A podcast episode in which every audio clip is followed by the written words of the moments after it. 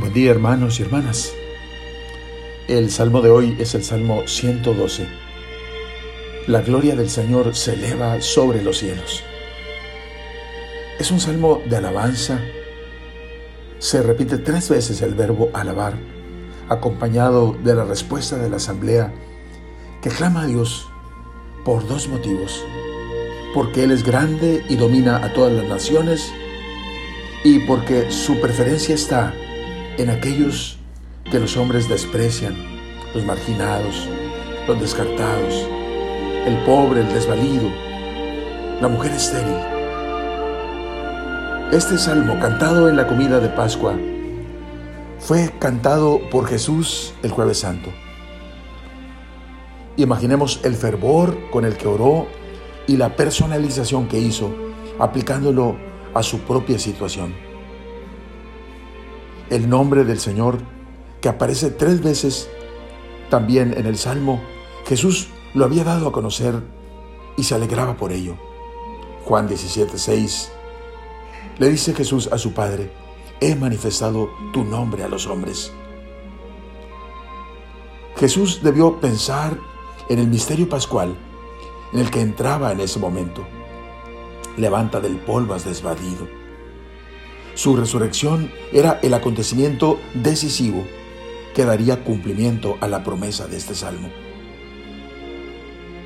Que el nombre del Señor sea alabado desde la salida del sol hasta el ocaso.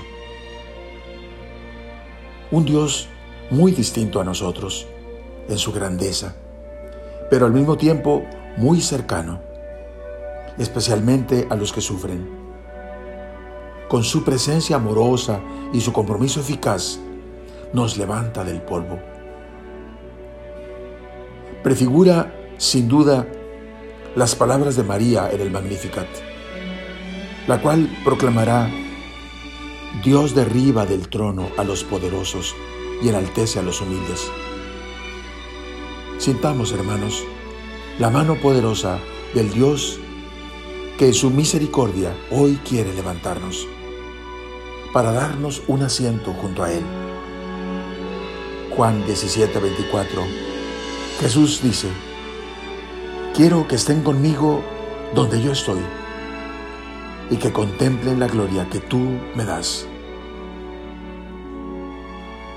Oremos, oh Padre Celestial, déjanos alabar tu nombre desde la salida del sol hasta el ocaso.